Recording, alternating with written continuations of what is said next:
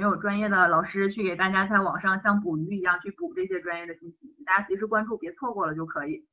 嗯，刚才老师给大家发了一下，呃，我们大连中公教育官方的微信，还有教师考试的交流群，在群里面呢，既有我们的老师会给大家去发招考的信息，也会有一些同学，大家在群聊的过程中就可以互相的去交流好多消息。哦，那这是这样的哈。那么教育局局属的这个面试，在这儿就不给大家细说了，它和前面的西岗区的是一样的，所以大家会发现大连在咱们辽宁地区属于整体来说经济发展呃最超前的这样的一个地区，那么整体它要求也是最高的，也是最规范的。这里面它对老师的要求还是前面提到的那几点，就是知识与技能、教学的过程与方法以及情感态度价值观。那么每一个考试在辽宁的任何地区，它的面试都会设合格分数线。就假如说这个岗位你的两个好哥们帮你报了，报完之后呢，他们都去睡觉了，结果你考了五十九分，那这个岗位也不是你的。所以大家呢不要觉着就是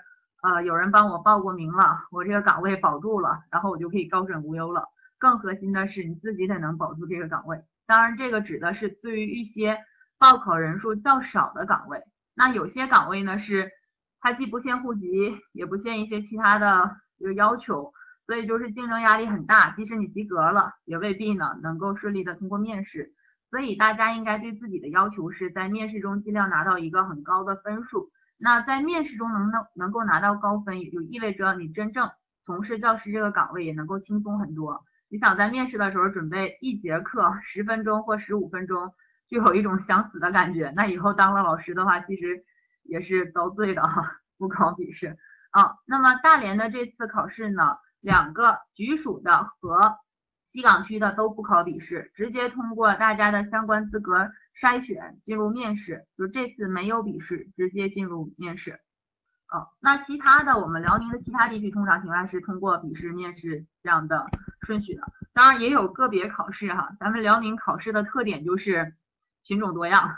大家如果全省巡考过之后，会发现什么考试形式都经历过了，就是有考笔试的，有不考笔试的，有考笔试在前面考笔试，后边考面试的，也有倒过来考的。然后呢，有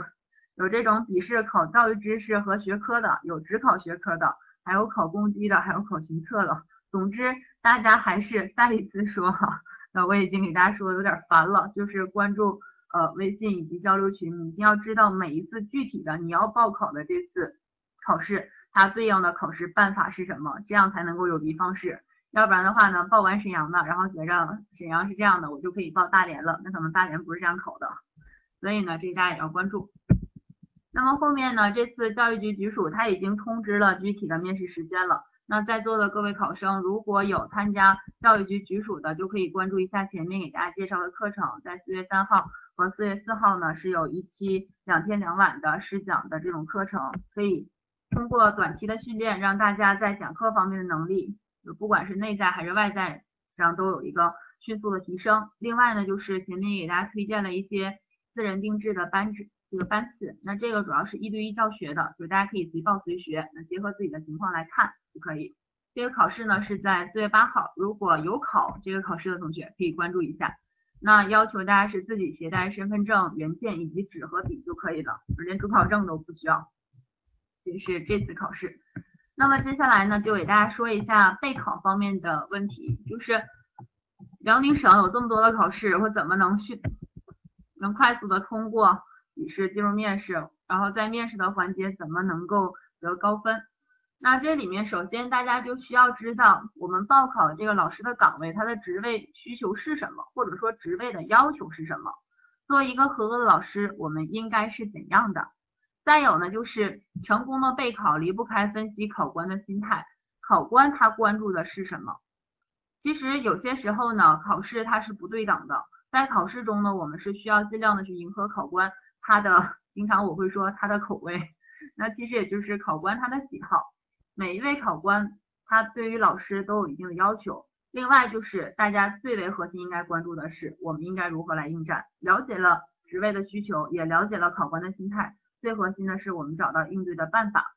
是这样的。那么首先职位需求呢，想跟大家说的是，一个普通的岗位，我们要求的是有合格的教师。当然，用人单位他在招聘的时候，希望能够直接招聘来一位优秀的教师，但是呢，合格的教师不少，优秀的教师不多，所以呢，我们了解一下合格的教师应该具备哪些基本的素养。那么，如果已经备考过相关的笔试的同学，可能也知道，合格教师至少应该具备的素养有四个方面，就是包含道德方面。那现在呢，大家经常看一些新闻，会出现一些负面的这样的新闻，就有些老师违背教师的职业道德，这个很关键。所以在教师入职这个第一个环节就是道德，呃，那么很多地区现在对教师的考核实行的是师德一票否决制。也就是说，即使这个老师其他方面再优秀，师德不过关的话，也是一票否决的，永远踢出教师的队伍。那其次就是对于大家的知识与能力方面素养的要求，这个知识至少来说有大家所报考岗位的专业知识。那讲英语的老师天天用汉语来讲英语，这肯定是不过关的。还有呢，就是和所报专业相关的一些其他学科的知识。那不能说我作为一个小学的老师，然后学生问。英语老师说：“老师，数学题我不会做。”结果英语老师说：“我也不会，去问你数学老师吧。”那这个其实总是难免有些尴尬的。当然，有一些同学是幽默的化解了这些问题。就之前我们就遇到过一些同学说：“呃，在高中教教物理，然后呢，数学题学生问，结果这不会怎么办呢？呃，跟学生说，这个你得去问你的数学老师，因为这个课是他教的。如果我告诉你了，他该不高兴啊。嗯，但是其实更多的时候还是需要大家自己。本身的专业知识就过硬，除此以外呢，像一些课堂互动的方法策略也应该掌握。那么另外呢，就是能力方面，作为老师，语言表达能力这是最最基本的。那老师给学生讲课，语言表达不清晰，或者是重点不突出的话，这个很难吸引学生，而且学生也听不懂。另外呢，教育教学的能力，如何去调控好一堂课，怎样才能让这堂课显得更加有效，怎样才能够全面的去塑造你所教的学生。这些是对大家能力方面的素养，另外就是心理方面的素养。这个心理，那主要指的是作为老师大家的这种心理调控的能力。这个其实通过面试，通过一个简单的试讲或者是谈话，甚至是大家递交简简历，这个都能看到。心理素养比较强的考生，他面对任何情境都是比较淡定的。但是如果心理素养比较脆弱的学生，可能一敲门，敲门之前这个心就开始扑通扑通跳。然后进去之后呢，想跟考官好，问好，这个时候声音就已经开始颤抖了，就各各各位考官就是这样的声音。那么这个声音很显然直接就暴露了自己的这份不自信。因此呢，要想让大家塑造自信心的话，就应该在陌生人面前更多的去练习，去真正的说和讲。就是面试它和笔试是不一样的，笔试是大家静下心来去看、去背、去记忆、去分析一些考情考点，就可以把知识点做对的。但是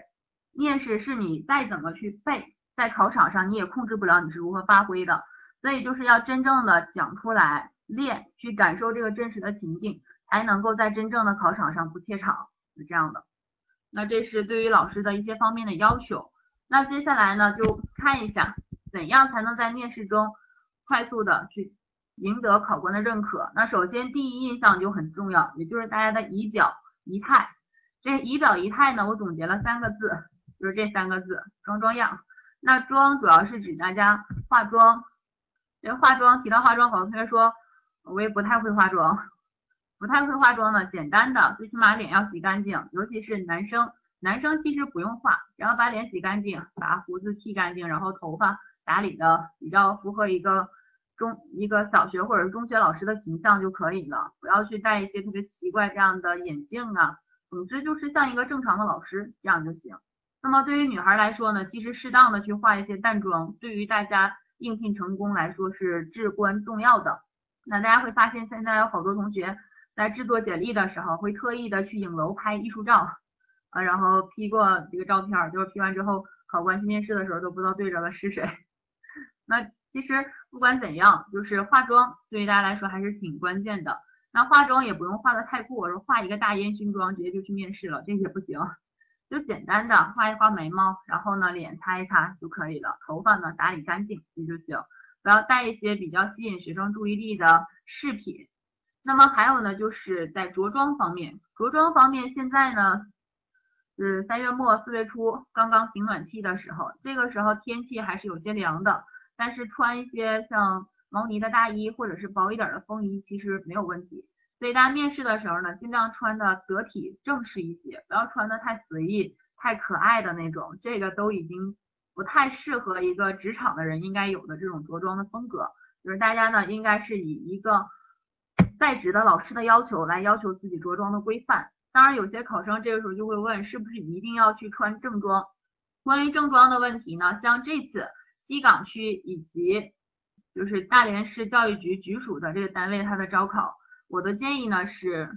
呃，如果有适合自己的正装，尽量去穿正装，因为你会发现在面试的考场上，好多同学其实呃在大三或者是研二的时候，已经提前准备好了面试打算穿的衣服，就穿的特别正式。那这个其实主要是怕比人比人得死，货比货得扔嘛。所以呢，就是大家呢不要在着装这个方面输给别人，但是也不必说一定要穿那种黑色的西装啊，然后西裤配上白色衬衫，这个显得特别刻板。所以呢，可以穿一些适合自己的、适当的、轻松一点的，比如说那种小的西服，或者是那种长款的风衣，这个都可以，只要你穿着是符合教师岗位的就行。就是这样的。另外呢，还有就是大家的样子，这个样子呢，其实主要指的是大家的。教姿教态这个方面，教姿教态对于一个老师来说也很关键。那么一些考官他判断大家适不适合当老师，首先第一眼看大家外在的教姿教态，往这一站，这个声音出来以后像不像一个老师，这个是他们很关注的。那么所以大家呢在练习的过程中就可以去对着镜子，或者是对着陌生人，对着指导老师来练习。把自己的微笑，然后还有呢，就是说话时候的这种表情、语速，还有就是这个音调，加上你写板书的时候的姿势，以及和同学互动的时候这些手势，还有就是指向板书的时候手放在哪里，平时手能不能乱晃，这些都把它练到位，在考场上自然而然的大家就可以自然的发挥出来。这是关于外在的仪表仪态，那这也是大家平时就可以准备的。每天呢去严格要求自己，然后就是笔试备考累了，或者是呃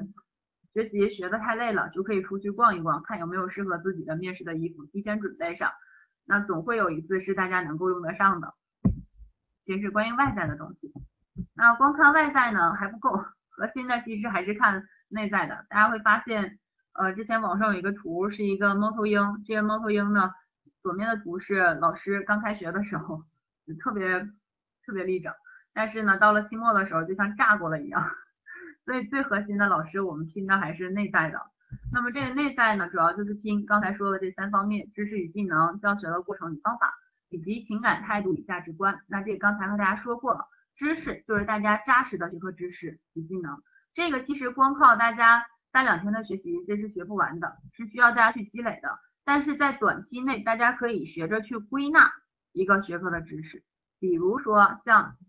英语的课程，英语课程大家会觉得呀书好多呀，我记不住那么多单词怎么办呢？像英语课它就是分类型的，它有以语法为主来讲解的课，有词汇类的课，有阅读，有听说，那么还有写作，然后还有语音，每一类课应该怎样去上，大家把握到位了就可以了。再比如说像数学课，数学课的知识就更多了，那每一节课都准备过，这个也不太现实。大家在备考中需要做到的就是这个知识提到了我会，而更深层次的就是在遇到这类知识，我知道按照按照怎样的思想去讲，这样就可以了。比如说一些计算类的题，很多老师采用的就是一种比较保守的讲课的方式，先去讲例题，讲完例题之后呢，去揭示例题中它所蕴含的公式、原理、定则等。那么这些讲完了，再结合例题，让学生去练习巩固一下。这个其实就是一个完整的微型课。那其实试讲不会让大家去讲真正的一堂课那么长时间的四十五分钟，他没有那么长时间来听大家讲。就是大家讲的好不好，通过十分钟左右的时间就可以判定了。那这是这些方面内在的。另外的，就像提到的过程方法，你给他们讲的过程有没有和他们互动，有没有让他们觉着你所讲的课非常吸引人？他们考虑的时候是站在学生的角度和教师本身的两个角度去考虑的。从教师的角度，他是在评价我们适不适合当老师；从学生的角度，他是在考量如果这个老师真正站在讲台上，他能不能吸引我，就是这样的。所以就是大家一些互动的方法、态度等等，这都很关键。那有些考生在面试的时候，可能甚至连考官的眼睛都不敢看，这个肯定对于大家来说就是减分的一项。那么还有情感态度、价值观，讲课的时候能不能讲出来激情，有没有状态，这个也很关键。那有考生一紧张，这状态就没了。那么接下来说一下，在我们备考的过程中，第一个环节是什么？对于试讲这种形式，在试讲之前肯定不是拿来随意的去讲的，是要去备课的。而备课我们要备的是左面给大家展示的这三方面的内容。第一个呢就是教学的内容，我这节课要教什么内容？首先要清晰，其次呢就是教学的对象，我来教什么人，那最后呢就是教学设计，也就是你的教案以及相关流程的设计。那这里面，比如说像我们这次大连市西岗区和市就是市教育局局属的几个学校，大家报考的岗位是非常明确的，那其实也就知道了自己的教学对象是什么。比如说是高中的学生、初中的学生，那对于不同年龄段的学生，他们的特点是不一样的。大家在设计教学的时候，也要考虑到他们的这个特点。那另外呢，就是教学的内容，教学的内容至少大家对于自己所讲的这个片段应该是熟悉的，不能出现知识性的错误。另外就是教学设计，这个教学设计是在所有的内容中最为关键的。你的试讲讲的好不好，这个设计它是一个前提，而我们设计的最终形式呢，它是以教案的形式体现出来的。一个最简单的教案，它至少应该包含我在 PPT 上给大家展示的右面的这六项，这是最最简单的教案。而如果大家呃去网上搜索相关课程它的教案的话，会发现比这个要多得多。那么首先呢，教案上面要有标题，这个不用说。另外呢，就是要有教学的目标。这个教学目标我们指的三维教学目标，这是学生他学习结束之后要达到的目标。包括知识与技能，还有呢就是过程与方法，情感态度与价值观。其实大家会发现和刚才要求老师的是一样的，确实是这样的，就是我们可以这样去理解，这是对人的要求，对任何一个岗位的人都有这样的要求，包括你去应聘其他岗位，知识与技能、过程与方法、情感态度、价值观也是一样的，每一个岗位都需要大家的工作有激情，也是这样的。那么这里面教学目标对于学生来说，知识与技能，也就是他学这个学科要掌握哪些知识、哪些技能。那么大家需要做到的呢，就是把你所教的这个教学片段的知识与技能给学生渗透清楚。再有就是在学习的过程中，能够教给学生一些方法，因为现在新课程改革它所倡导的是授之以鱼不如授之以渔。我们要教给学生知识的同时，也要把方法传授给学生。另外呢，就是情感态度与价值观，我们该向学生去渗透一些思想道德以及呃像比如世界观、人生观的相关内容的时候，就要及时的向他们去渗透。这是关于目标，目标明确的话，一节课讲起来它就不散。那么第三个呢是教学的重点和难点。专业的考官他在听课的时候，核心他会去听两点，第一个就是重点是否突出，第二个就是教学的过程是否合理。那么教学重点是否突出，主要是看你在讲的这个片段的时间内有没有一个核心的知识点。那经常会有一些考生在讲课的时候会走入一个误区，就是考试公告说给你十分钟或十五分钟让你来讲一节课，这个时候考生就特别实在，把一节完整的课都讲完了。那其实大家知道，一节完整的课我们需要至少四十五分钟的时间才能完成。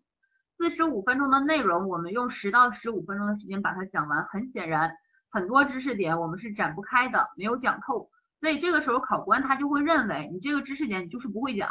你把它讲的非常水，像流水账一样，直接就过去了。那么大家这这个正确的做法应该是，他给多长时间，我们都要不紧不慢的从头，或者是你从中间选取某一段去讲，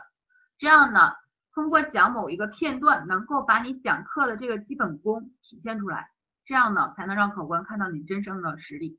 那么有些时候考生就纠结说，好几页的课文，我从哪页开始讲？从哪儿讲都可以，看考官的要求。如果他有明确的要求，让从头开始讲，我们就从头开始讲就可以。如果没有的话，你发现前面这部分这知识点我不会，我就会第二个，那这个你也可以自己去设置一个这样的情境，你可以这样去说说。同学们，刚刚我们已经学习过第一个知识点了，然后大家简单的回顾一下，下面呢我们再来学习第二个知识点。接着你就正常讲就可以了，把这个知识点讲透，就证明了你确实是具备了试讲的老师应该有的基本讲课的素质，就是这样的。后面教学过程的设置呢，要求大家环节设置要合理，尽量呢就即使讲一个知识，环节上也是完善的。从一节课的开始，我们往往要吸引学生的注意力，只能够把学生吸引进来。那像这次大连西岗区和教育局局属的单位，他在讲课的时候没有真正的学生，那大家就要去吸引考官的注意力。你比如说讲一节课的时候，就可以举一些生活常识，或者是眼下比较热门的一些新闻、热点事件等等，这样考官就会把这个目光投向你。之后你再去讲，那他所有的目光都是集中在我们的身上。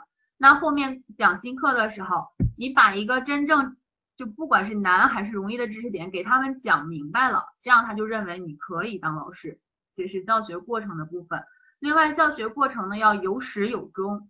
讲完新课要带着这些人去复习一下。那不管你是把他们当做你的教学对象学生，还是把他们当做高高在上的考官，都要带着他去复习一下。因为考官也是人，他难免会在。比较繁重的这种面试中出现溜号的情况，可能你最开始进来的时候他都没有太留意你讲了什么，但是在一节课讲完之后，你给他简单的去回顾一下，说今天我们学习了两个知识点，是第一个是，第二个是，通过这样回顾的方式，既显得你的课是完善的，同时也能够让考官集中注意力，回忆起来你刚刚讲了什么，这些都是给大家加分的项。那后面还有提到了板书设计以及教学反思这部分。板书设计这个是在教案中需要去呈现的。我们要呈现的板书设计是为了大家在黑板上真正去写板书的时候不至于乱写，能够让板书看起来更加美观。尤其是一些涉及到推导、画图这样的学科，比如说像数学课，数学课公式大家一定要在草纸上把它真正用自己的这个思路算出来之后再去讲，要不然就有可能讲到一半自己讲不下去了，不知道怎么讲。再比如说像化学里面，你可能需要画一个设备，结果画着画着忘了，不知道应该标什么了；或者是生物里面画一些细胞，这细胞器缺失了；或者是在动物细胞里面画了一个叶绿体，那这些都是给大家出现的一些败笔的地方，所以大家最好是提前设计好板书。另外呢，一个最简单的教案上面还应该体现出来教学反思，这个教学反思大家只要写四个字就可以了，它是像。面考这个面试，大家的考官渗透一点就是我们是有反思意识的人，在上完课之后，我们能够积极的去反思。比如说像大连市八中就有一位历史老师，他呢是从入职开始就自己去写教学反思的日记，每天上完课之后呢都去总结。那么入职不久，他的这个教育教学水平提升就非常快。所以呢，就是现在其实大连地区还都是非常重视教学反思能力这方面的，就是这样的。那这个是最最简单的教案。而如果大家像在这次考试中，西岗区和呃是属的，他都指定了具体的教材，大家可以自己提前去准备一篇。那准备的时候，其实你有很充分的时间，建议大家呢去准备一个更完善的、更完善的，在题目下面可以去分析一节课的教学内容是什么，在教学重难点下面，我们可以写上这节课使用哪些教学方法，它的授课类型是什么，是新授课还是复习课。然后所用的课时是一课时还是两课时，还是十分钟、五分钟？再有呢，是否需要在课前提前准备相关的教具、用这个所用的一些器材等等，这些都是大家可以去加上的。这是关于备课这个环节，这个环节其实很关键。大家如果掌握对方法的话，你讲课会非常轻松。然后下面呢是讲课的过程中。大家可以得分的一些提示，这个其实刚才已经给大家说过了，在这给大家总结一下。第一点呢就是目标明确，第二点呢就是重点一定要突出，不让人听上去整体都非常平，讲到最后也不知道在讲什么，好像是在读教材。第三个呢是难点要解决，有些学生容易出现疑惑的地方，大家一定要给他讲出来，这样才可以。第四个是节奏要适宜，包括大家的语速以及讲课的速度。新老师呢讲课的时候有一个特点，就是讲课特别快。好，再有呢就是结构方面的，结构合理主要指的是前面要有导入，中间呢是新课，后面呢还有就是总总结，最后呢板书要美观。试讲发言只可以两个字么？为什么？这是怎么情况？是不是没有马甲啊？可以改一下名字，然后让我们老师给你发一个马甲，这样就可以发言了。嗯，这是关于试讲。那么下面呢，就是对于大家能力提升，现在马上就要考试了，不管是西岗区的这个，还是呃市属的这十一这十二个岗位，那么这些岗位呢，即将要考试的同学，建议大家，首先第一点，要找对方法，你找对方法的话，会达到事半功倍的效果，就千万不要盲目的去买来一堆书，然后就在那看，就每天就苦恼，哎呀，这看不完了怎么办？一直到四月九号我也看不完了，八号就考试了。那其实方法找对了，不用看那么多东西的。另外呢，就是能够去正视自我，不要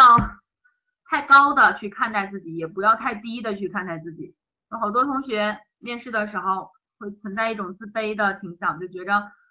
哎呀，好像好多人都比我厉害，他们都是学霸，就我是学渣，甚至我是学脆，所以这时候就不自信。那么呢，大家其实也不用不自信，找到自己的。优点和缺点，正确的去分析一下。比如说我的优点就是知识比较扎实，我的缺点呢就是内向，然后说话的声音小，逻辑思维呢弱一些。大家把这些呢分析完了之后，再去塑造自己的自信，就是找到自己的问题之后，我们再针对问题去解决。那么后续呢，大家就可以通过大量的模拟练习来全面的提升自己试讲的能力。就是在我们的课程中。通过练习的同学会发现，第一天和最后一天，它的变化是非常明显的。第一次讲的时候，可能语言的表达连贯性都成问题，然后第二天再去讲的时候呢，他就可以流利的去表达出来自己想说的内容。第三天，他能够把知识点归纳出来，到最后考生能够练到的程度呢，就是能够随意的拿来任何一节课，快速的去定位这节课我们要讲的重点难点是什么。怎样去解决这个重点？怎样去解决难点？拿来一个知识点，我们就去思考，怎样能够把学生或者是考官的注意力吸引到我这节课上来？我可以用哪些方法是我比较擅长的来体现我的优势？这些都是大家在后续的练习中需要去塑造的。因为大家会发现，人出生以后，其实谁也不比谁高，谁也不比谁低，只是看大家努力的程度，努力。的程度越高，那么大家获得成功的几率也就越高，所以能力提升这方面很关键。那么稍后呢，就是大家也可以去咨询一下我们的老师，就是关于后续的课程，就是近期要参加西岗区和大连市市属教育，呃，它的一些单位的这个考试的同学要抓紧时间了。那么再有呢，就是试讲结束之后，有些时候也会追加一些问答，这个是很正常的，不管是在东北师大的这次面试。还是在呃大连市的这个市属教育局的一些单位进行的。那么他问的问题呢，很多都是不定向的。有些问题，比如说他会问，呃，你为什么要应聘西岗区？我看你的籍贯好像不是辽宁的，也不是大连的，而是吐鲁番的，那你就需要去说明一下。这个大家说的时候呢，其实没有什么固定的答案，但是呢，这个在说的过程中，它也是有一定的策略的。有些同学说的就是太实在了，也不能太实在了，但也不能谎话连篇，因为你撒了一个谎之后，你就需要用好多谎话来圆这个谎，因此答题的技巧也是大家要掌握的。另外呢，可能考官就会问一些，啊，你的职业规划是什么？那有些考生在考试之前没考虑这些，当时就想，不是让我来试讲吗？那我好，我就准备试讲，结果一问就就懵了，甚至会有一些考生出现了这样的现象，考官进来之后第一件事儿说。啊，请做一个简单的自我介绍。结果呢，这个考生他已经把简历交到考官手里去了，自己忘了，想不起来了。就当时他能够想起来，就是呃，我我我叫张三，然后我来自大连，我现在是在东北师范大学读数学专业，呃，我今年本科毕业，就只能想到这些了。那其实这个对大家来说是非常不利的，所以就是大家在备考之前一定要提前想一想。自己的优势是什么？自己的不足是什么？你怎样规划自己未来的教育事业？对于一份工作，你有怎样的期待？就这些都是大家要考虑的。那当然也有会也会有一些考官问一些无聊的问题，比如说你有没有男朋友，有没有女朋友这样的问题，大家大致的去回答就可以了，是这样的。那么在面试这种双选的过程中，大家既要表现出来自己的优势，也要把自己的一些诉求。和考官去表明，现在虽然工作难找，但是呢，我们也不能太卑躬屈膝啊，所以就是大家只要去强化自身的这种能力，把试讲的能力提升上去，那么在这次大连的西岗区以及市属市市教育局的一些局属单位的招聘考试中，其实还是可以轻松去应战的，就是不用害怕。那么当然，我们今天参加讲座的好多同学可能不是针对这次大连考试来听讲座的。那么其他地区的考试，它常见的一些面试形式还会涉及到像说课，然后也会有一些地区会有结构化面试这种情况，甚至还会有答辩。那么有些岗位，比如说像音体美这些岗位以及幼儿园的岗位，在不同的地区，它会分别去设计一些呃专业技能的测试。那这个每个地区都是有可能的。那同样还是再和大家去重复，就是加刚才老师给大家发的群。然后详细的去关注不同地区的公告，这样你才能知道备考的方向是什么。就是每一次它都是会变的，就是辽宁省为辽宁省教师招聘考试的情况，唯一不变的就是变，就是这样的一个特点。所以大家呢一定要去关注。那么最后呢，就是祝大家在学海无涯苦作舟的过程中，能够奋力的向前冲，并且呢能够在这次大连的考试中顺利的通过考试，金榜题名。那么在其他考试中呢，后续我们也会给大家安排相应的讲座，大家也可以去了解我们中公教育未来的一些呃公告，呃，然后现在呢，剩下的时间就是来解答一下大家近期备考过程中可能会遇到的各类问题，好，大家现在呢就开始可以在我们的公屏上去发自己的问题，然后稍后呢，这次已经参加大连市的这两个地这个两个部分考试的同学也可以来关注我们。现在在大家屏在屏幕上给大家放的这两个课程，其中前面的强化班次呢是两天两晚的，是在四月的三号和四号上课，也就是清明节放假之前。然后呢，后面还有就是一对一私人定制的课程，这个课程内容呢包括试讲以及能力测评，还有就是会结合大家自己个人的情况来看，就是你的优点是什么，你的缺点是什么，然后再有针对性的去去进行备考。然后现在呢，有一位同学 问我说，试讲在笔试过了之后再准备来得及吗？呃，这个主要是看你具体报考的地区。那么如果你报考的地区它是每年都会呃有明确的这种间隔的，那这是可以的。比如说像咱们辽宁的丹东，然后像辽阳，它的考情就是比较稳定的，每年几乎都是这样。它会在笔试成绩出来之后的很长一段时间再去进行面试。那这样大家去准备试讲或者是说课答辩，这都是来得及的。就是其实很多同学通过短暂的像七八天或者是十天左右的学习，它是它的提升空间还是非常大的，所以来得及。但是呢，如果你报考的是那种不需要笔试，或者是今天笔试考试，然后明天上午出成绩，呃后天就就考面试了，这个很显然现准备是来不及的。所以呢，就是笔试面试大家要同时兼顾。然后下面的这位天空的同学呢问我说，老师特岗英语说课要求全英吗？这个是这样的，咱们辽宁省的特岗教师说课过程中，呃，大部分地区他都不要求大家一定要用全英去说课，甚至有一些地区出现了考生在准备的时候呢用全英准备的，然后刚开始说两句，考官说能不能用汉语说，是这样的，嗯，这也是有可能的。那么。在一些其他的考试中，比如说就是非特岗的这类的，建议大家，呃，是英语专业的，尽量用全英去说课，因为现在对英语老师的要求也高了，包括口语水平等等这些方面。哦，这位同学说终于可以说话了，那好，你来说两句吧，看看想问一些什么，就是关于考试的一些相关政策，以及我们这次大连考试的呃一些班次啊，大家都可以在下面的留言栏里面来咨询一下。嗯然后娇娇同学获得了发言权之后问的第一个问题是，啊憋死了，没事，现在可以随便说了。试讲的时候要求我们写教案，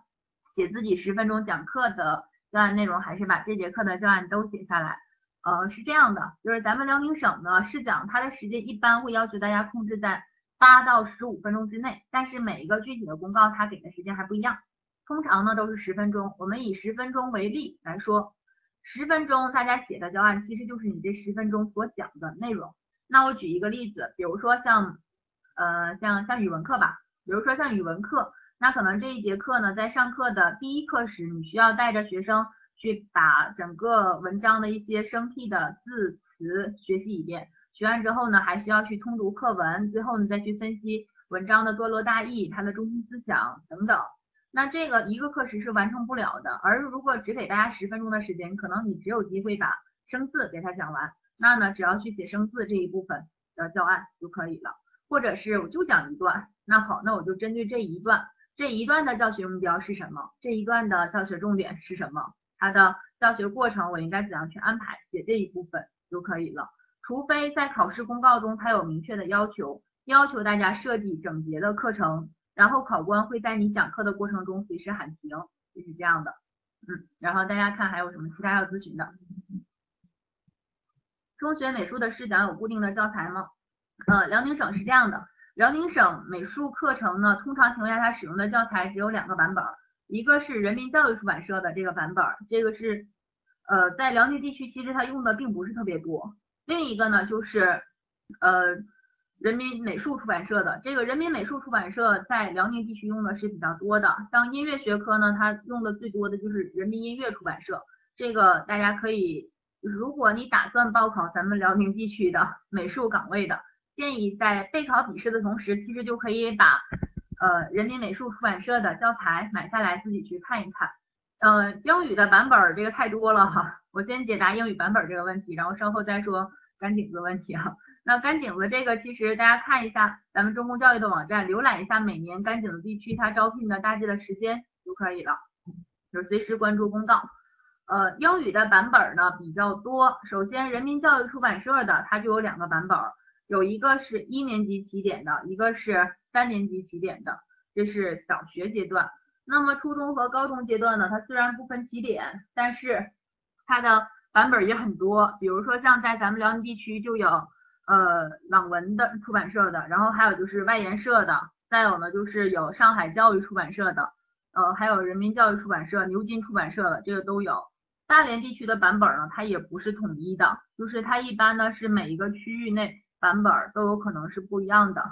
嗯，但其实是这样的，就是大家现在可能都比较关注版本的问题。这个版本，除非在某一次考试中，像这一次，这一次呢。大连教育局局属的这个单位，他所考的这里面他就明确的说要指定人民教育出版社，然后是必修二的这个化学。那只有这种情况下，大家需要拿到和他一样版本的教材，因为人家可能说让你讲第二章第一节，结果你的第二章第一节和人家不一样，这个不行。那除此以外的情况，其实大家要练习的是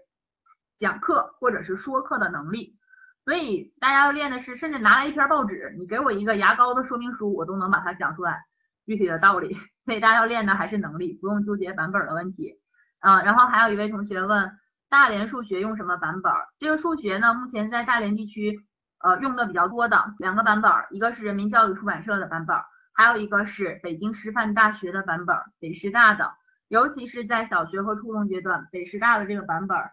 在大连和辽宁地区其实用的。都是比较多的，然后高中呢，主要是以人民教育出版社为主的。那其实这些教材它的编写呢，都是依据一个文件，就是课程标准。依据课程标准，每一个学科每一个学段都会有自己对应的课程标准，依据课标来编写教材。所以不管你拿到的是哪一个版本的，它的知识点范畴都是一样的。只是在呈现的形式上，教材具体的编排以及一些栏目的设定上可能会不太一样。那建议大家看的时候，其实就拿当地现行的版本去看就行。而且了解当地现行版本最简单的办法就是找一些亲戚朋友，看看他们的呃孩子啊，然后弟弟妹妹啊，看看他们用的旧书，这个其实更好一些。然后再有就是也可以去新华书店去看一看。一般是这样的，每一个地区它的新华书店，它进书不是随便去进的，它都是当地能卖得出去的，它才会进。所以你就去书店去找新华书店，或者是呃像咱们大连有黑石礁书店，就这些它都会有。呃，有同学问说，如果教师资格证说课还没考，但是其他的都通过了，现在可以报招聘考试吗？嗯，辽宁是这样的，根据每年的考情来看。辽宁地区呢，它有些岗位是明确要求必须有教师资格证的，但是它会给一个说明，就是你要在哪天之前，比如说二零一五年七月三十一号之前拿到教师资格证就可以。那这个只要到你入职那一天，你确实已经拿到证了，那就可以正常入职了。如果没拿到，那么不好意思，你就不能入职了。这是这种情况，这种情况呢是可以报考的。另一种情况呢，就是要求大家必须现在手里已经有证的，那这个教师资格证说课还没考的就不能报了。另一种情况就是它不限具体的教师资格证要求的，比如说像辽宁省的特岗教师，如果你达到了本科的学历，而且呢是毕业三年以内的，那这个它是不要求教师资格证的，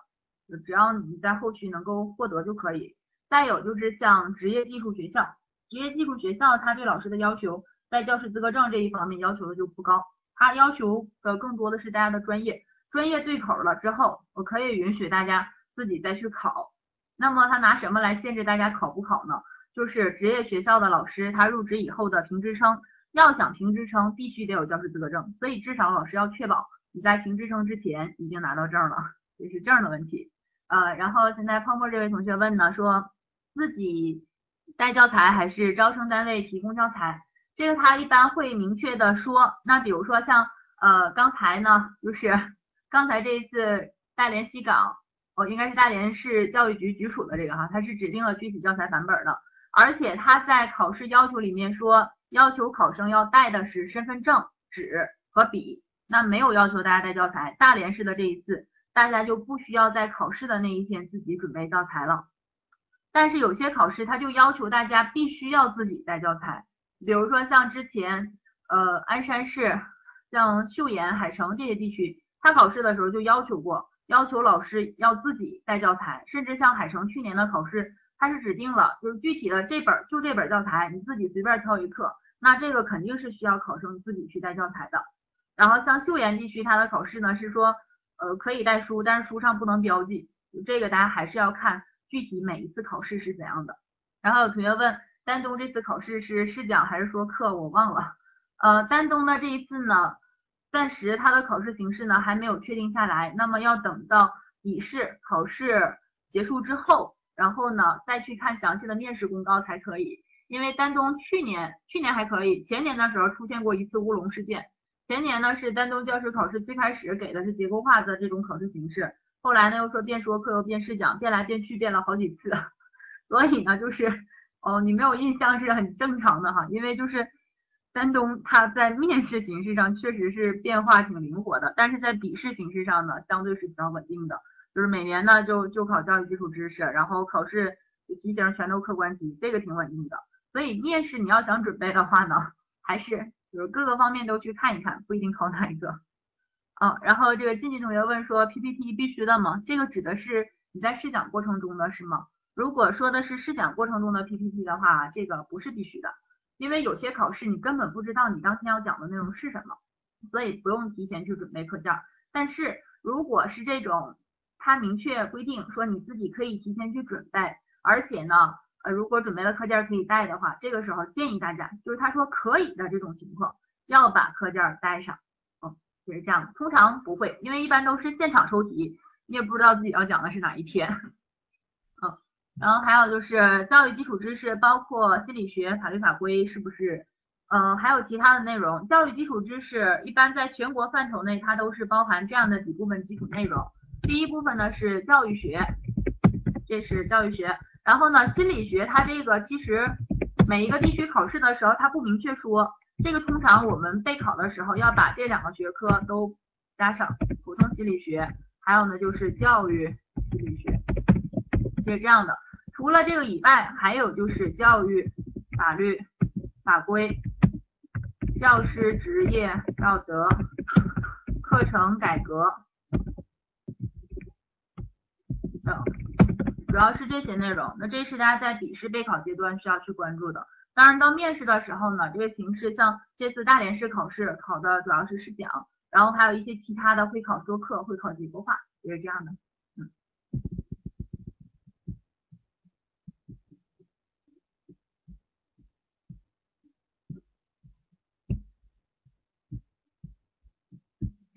好，有同学问说，大连这次的两个是现场抽题。大连市的这次呢是这样的，它这两个第一个给大家讲的是，呃西岗区的，西岗区他是去东北师大去招聘的。那么大连市教育局一般去去西岗区呃去这个东北师大招聘，他都是这样的，就是考生自己准备试讲的内容，他不指定具体是哪一天，自己随便选，反正你讲哪儿我都能听懂，他是这样的一种考试模式。呃，因为它本身就默认了这些考生他本身的综合素质就会比较高，所以不会去靠说教材的版本或者具体某一个篇目来刁难大家。因为大家如果能讲好的话，哪一课都能讲好，所以他不会去限定现场出题。那么这次呃教育局局属的这个考试，它呢现场抽题的几率其实呃还是比较大的，因为这次他没让带教材，那么所以就是有可能是现场抽题。嗯，然后娇娇问说课程改革的部分是不是教育学里有？通常情况下，课程改革这部分内容呢是放在教育学里面下属的课程这一章中第二部分。就是在课程的基础理论后边，它会有专门的一个叫基础教育课程改革。呃，英语专业如果答辩也用英语吗？呃，英语专业看情况吧，通常情况下不用专不用英语去答辩的，除非这考官他非得特别拽的用英语来问你，那这个时候如果你能答得了的话，你可以用英语去答；如果实在没办法的话，你就听懂了之后用汉语去答，因为要考虑到像这次大连的考试，它是西岗区的考试呢，是有七至少七位考官。这七位考官里面，就即使他是去面试英语岗位的，那可能也只有那么一两个他是英语专业的。结果这英语老师 特别拽的去问考生，呃，用英语来问，然后考生也用英语来答，那几个考官就戴着瞪小眼的就那么瞪着，也听不太懂。所以一般不会这样的。然后大家看还有没有什么其他问题？如果没有的话，报考本次大连地区的同学呢，可以重点关注一下我们后续的课程，然后也可以。呃，稍后呢联系一下我们的客服老师。嗯，有同学问说，中学美术教师如果考专业技能，会要求绘画的类型吗？例如必须是油画或者是国画什么的？嗯，他有些时候在公告上不明确说要求大家画什么，但是其实美术老师展示专业技能，那基本上也就是绘画了，一般不会让大家去做什么呃雕塑啊这些。那么这个画画呢，通常情况下是让大家去画素描，因为它。相对的是比较节省时间的，而且是要求大家去现场作画。那么当然也有咱们辽宁个别地区，他在考试的时候有过这种形式，就是让大家画黑板，用粉笔去画画，画一个考官他的肖像，这样的。所以素描呢，平时可以练一练，然后用黑板，用用这个粉笔、黑板去画画，可以去练习。基本上不会考油画这样的。你想，他还得给你去准备材料，这太费事儿了。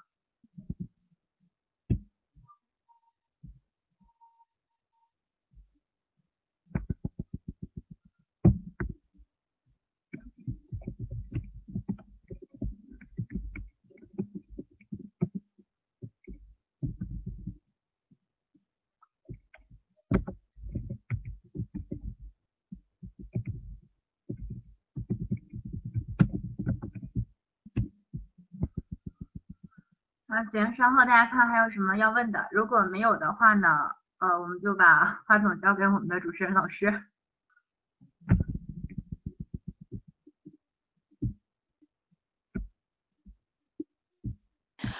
好的，谢谢老师非常耐心的解答，相信大家今天晚上的一个这个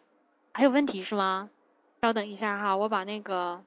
频道信息设一下，这这样大家就是可以不限制打字。好了，现在可以问一下你的问题了。啊，我看有同学啊，这怎么只能打两个字是吗？稍等啊，我从上向下看一看。招聘和局属东北师大的有什么不同？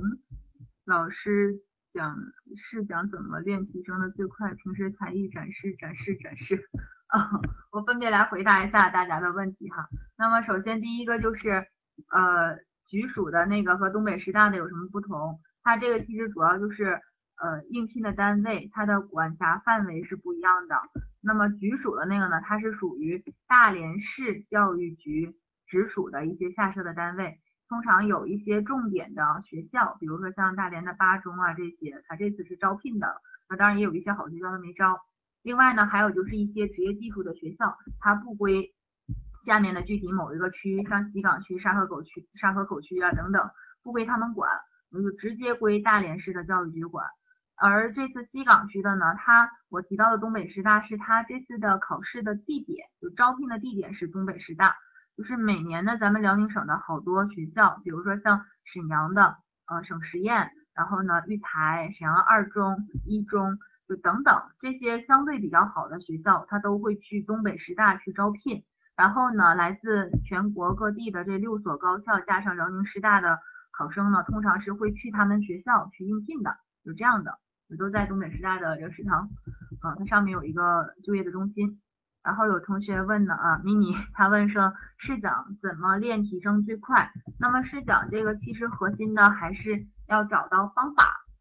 就一方面你要掌握基础知识，另一方面呢就是方法要到位。这个方法呢只招东北师范大学的学生们，这个稍后来回答大家哈。呃，那么提到试讲方法的问题呢，就是像我们上课的时候给各位考生，首先呢是进行基础的测评。先看大家的优点和缺点是什么，然后再针对大家的实际情况去给大家进行点评和指导。那么一般来说呢，会从教育的，会从试讲的基础理论来给大家说起。那理论给大家介绍完之后呢，会指导大家去写教案，然后进行试讲。讲的过程中每一部分，包括你的这个教资教态、语音语调以及板书，还有具体知识点的设计，这个都会给大家点评到位的。那么通过这样的方式，其实大家就可以在较短的时间内快速的暴露出自己的问题，然后改掉这些问题，这样我觉得也是呃进步最快的一种方法。呃，然后说西岗这个具体分到哪个学校呢？嗯，这个学校的问题呢，西岗区它这次是有一个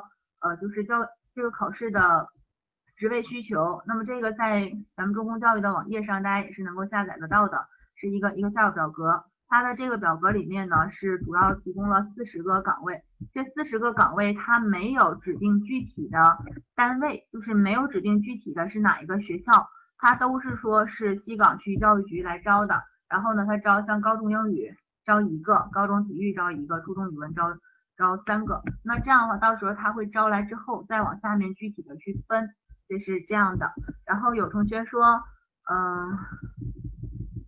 是不是只招东北师大的学生？不是的，这次大连市的招聘虽然它是高规格的，但是并不是只面向东北师大的学生，它面向这样两个群体。第一个群体呢，就是不管你是哪一个学校的，不管你是不是师范生，只要你有教师资格证，只要你是硕士的学历，那就可以参加他的这次应聘。然后呢，经过他的一轮一轮筛选，确定你能不能参加后续的面试，就是这样的，就是硕士。另外一个呢，就是本科的话，必须是师范生，必须有教师资格证，然后必须是七所学校毕业的，也就是只能是刚才给大家展示的，呃，就是自这个刚刚给大家展示的那七所学校，包括就是教育部直属的六所，加上辽宁师范大学，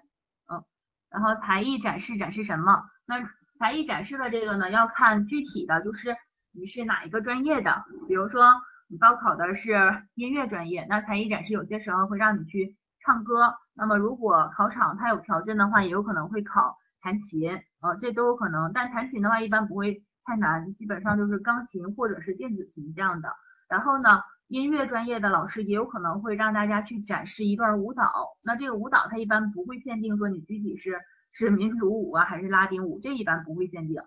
嗯，主要是这样的。然后像美术专业的才艺呢，就刚才大家说了，主要就是画，因为这个比较节省时间。体育专业的呢，呃，展示什么都可以。这有些考生比较有心，他自己都会提前带一些器具去准备。那么有些考生呢，其实最简单的办法就是可以准备一段健美操，或者是武术等等都可以，或者打一段一个军体拳都行。然后有呃这个秘密问说，呃这样。这样的详细的班次大概上课多久？公告发布之后，中公就有吗？呃，那么这个现在在课件上给大家展示的这个其实就有。第一个呢是强化的班次，是两天两晚的，就是其实是就是从上午、下午和晚上分别上课，就是其实合合起来是三天，就是两天两晚这样的课程。那么另外呢，还有就是看你个人的情况，比如你觉着我和大家一起学的话，总觉着我自己练习的次数太少。而且老师可能不能够照顾到我的时间也不是特别多，那么这个时候就可以去考虑一下下面的这个一对一的私人专项定制课程，那这个都是一对一的，就是一位老师来专门结合你的实际情况来给你介绍。那么在进程方面呢，也会结合你的实际情况来控制速度。比如说理论你接受的比较快，那么就把更多的时间留给你的练习。然后如果你对基础理论了解的不多的话，就多跟你去说一些。后面呢再有针对性的去练。通过这样的练，你也可以给自己去录一下像，然后录个音，然后看一看自己讲课的时候有没有口头禅。其实慢慢的这些问题就改掉了。基本上呢，像我们最上面的课程是给大家安排了二十四个小时，二十四个小时，大家如果用。四天的时间来学习，每天学六个小时的话，其实效果就已经能够达到非常不错的效果了。然后如果觉着每天学六个小时比较累的话，那么公告发布之前你还有充分的时间来学，其实就可以呃和我们分校去协调，能否每天就是上四个小时啊，或者是上三个小时，就这样的，结合个人的实际情况去看。这个稍后呢也可以去咨询一下我们的客服老师，看近期有没有这样的安排。那么这个私人定制课程其实是可以随报随学的，嗯。